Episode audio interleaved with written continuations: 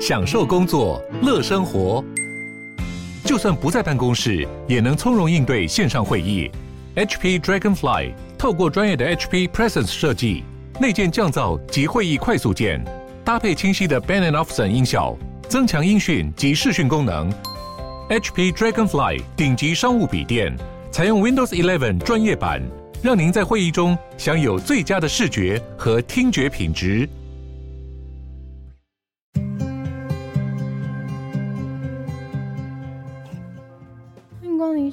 带你关注那些有流量却没声量的趣资讯。用十分钟的零碎时间，一起跟上这个永远跟不上的世界。关于在火车上到底可不可以把椅背往后靠？现在是一个在中国吵得不可开交的主题，因为一位男子在火车上面把椅子往后倒，结果被告了。根据法院释出的文件显示，躺椅子的受害者是坐在后面的一位王姓大学生，因为前面的人把椅背往后靠，导致他放在座位背后折叠桌上面的笔电荧幕直接受到破坏。王姓大学生后来把笔电修好之后，就直接对前面往椅背往后靠的刘姓男子提起告诉，求偿四千七百八十八元人民币的电脑维修费，外加他移动到警局报案的交通费。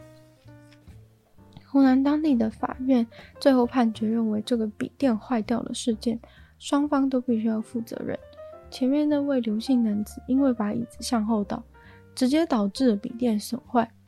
所以他必须负担七十趴的责任。后面的王同学则是被法官认为应该更加小心，所以必须负责三十趴的责任。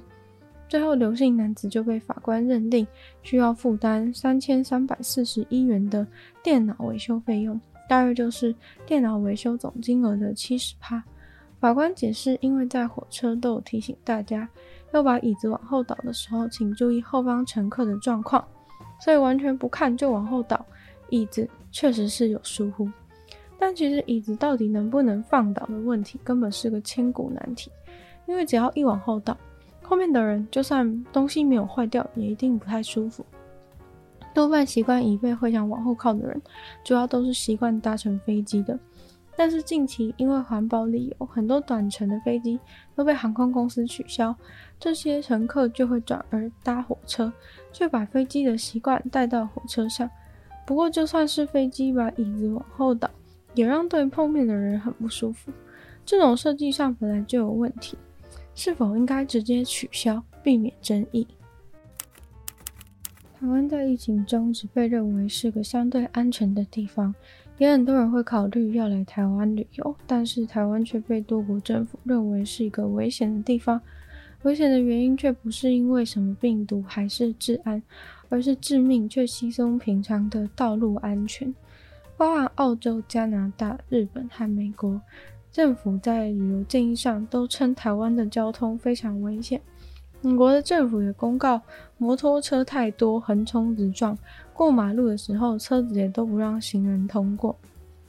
加拿大政府写的内容更是直接说，台湾的机车骑士完全不遵守交通规则，极度莽撞。于是 CNN 就访问到了“台湾是个行人地狱”这个粉丝专业。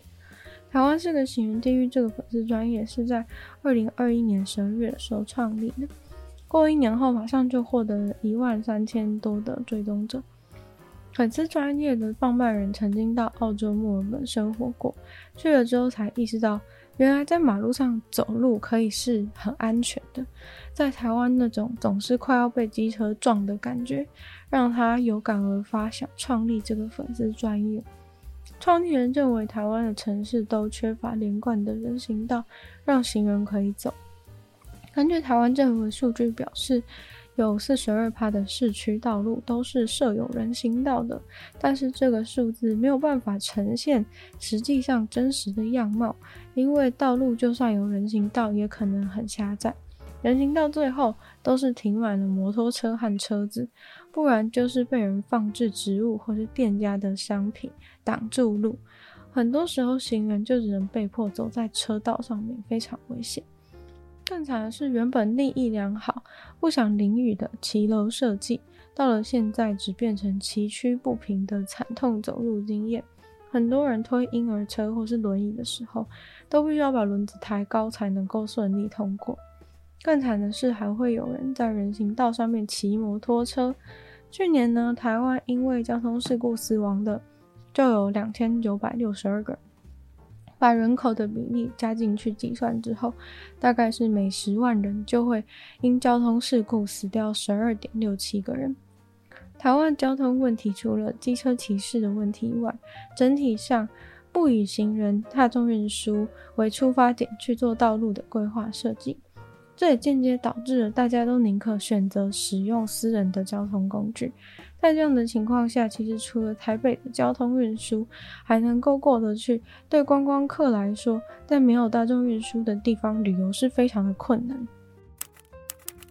一位女子参加了超级马拉松，结果获得了一个独角兽般的时刻，因为她打破了大家对于女人能在马拉松达到的成就底线。当这个女生在一百六十公里超马比赛通过终点的时候，她打败了那一场比赛所有的男性参赛者，还打破了世界冠军。一百六十公里的赛程当中，她在二零一七年的时候。他就已经跑得很快了，但这一次呢，平均的速度竟然又比之前快了一分半左右，是非常惊人的进步幅度，表现非常的良好。但是在他努力的跑完超马突破纪录的时候，主办单位竟然宣告无效，说这次的纪录有问题。后来那次的比赛场地经过重新测量，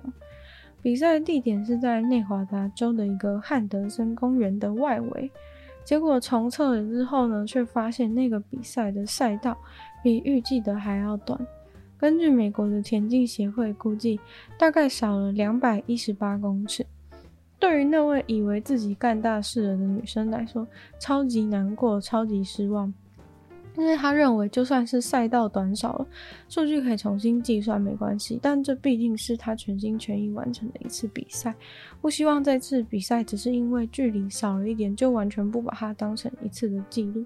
而且估算错误也是主办单位应该要负责的。即使没有破世界纪录，但确实是赢过了其他的对手。但是这件事情后来又有了转机，明明相关组织最后开始测量说距离有到。八个月后又再次宣判，距离是不足的。一个公园赛道的距离就这样成为了一个谜团，物理上能测出来的东西就这样子被反反复复的吵来吵去。最后呢，这个女生终于放弃，因为她不可能把人生就花在这件事情上，一直争执，一直等待，感觉人生就停滞在了这一刻一样。西班牙的警察现在正在寻找十四个人，因为他们从巴塞隆纳的机场直接跑走了。当时有一台飞机紧急降落，因为有一个女人貌似假装成即将分娩，让飞机紧急降落。那台飞机的路径预计是要从摩洛哥飞到伊斯坦堡，但是却因为她假装要生产，所以呢，飞机就紧急降落在西班牙巴塞隆纳的机场。就在那个女人被医护人员手忙脚乱抬下飞机的过程中，就有二十七个乘客趁乱未经许可就冲下飞机逃走。警察很快的就抓到了其中的十三人，但是另外十四个人就这样子逃走了。那个女人怀孕虽然是真的，但是送到医院的时候，医生马上说搞什么，她又没有快要生。被抓的十三个乘客当中，有五个人同意坐回飞机上继续飞往伊斯坦堡，但是另外八个人拒绝，所以就被西班牙官方丢回该间航空公司的别班机。无论如何，就是要把这些人送出离开西班牙。西班牙政府没有公开这些乘客的国籍，这有可能是一个很大的计谋，由这位怀孕的女子来诈欺，完成他们的目的。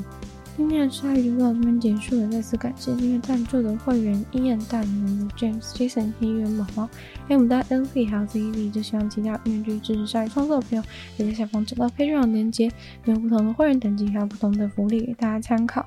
那希望大家就是喜欢鲨鱼节目的话，可以把这个节目分享出去，更多人知道，或者在 Apple Podcast 帮我留星星前，对这个节目成长很有帮助。那有时间的话，欢迎大家去收听我的另外两个 Podcast，其中一个是女友的纯粹理性批判，里面有时间更长主题性内容；另外一个话是听说动物，但就是跟大家分享动物的知识。就希望，嗯、鲨鱼可以继续在每周二四跟大家相见，那下次见了，拜拜。